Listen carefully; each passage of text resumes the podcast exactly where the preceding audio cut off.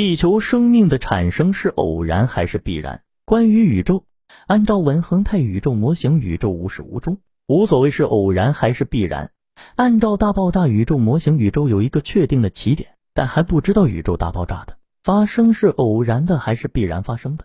根据量子力学的观点，宇宙大爆炸的发生只是真空零点能的演化结果，这个结果使真空零点能分裂为正负能量，大爆炸才得以发生，并从中诞生出宇宙的。因而，量子力学认为，我们的宇宙不过是真空零点能的一次量子涨落。从这个意义上说，宇宙的产生完全是偶然。关于生命，同样不好说，因为至今我们都只有地球这一个样本能够用来研究生命现象。自从米勒实验以来，生命产生于地球本身似乎已经成为定论，但现代的研究结果又使这一结论打了一个大问号。因为现代研究认为，地球原始大气成分与米勒进行实验用的气体构成完全不同。以现代研究认为的地球原始大气成分复制米勒实验，什么也得不到。于是，生命的外来源说重新出现了，但只靠这个研究结果无法否定生命地球产生说。就是说，即使地球原始大气成分不是米勒认为的那样，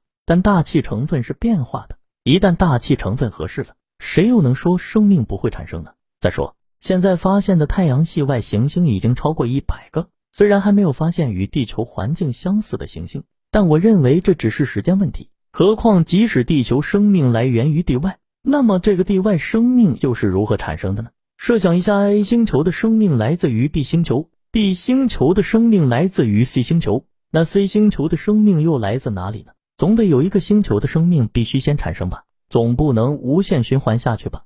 这不是成了先有鸡还是先有蛋的问题了吗？所以我的看法是，生命就是产生在地球上的，在与地球环境相同的行星上，生命的产生和演化是必然的。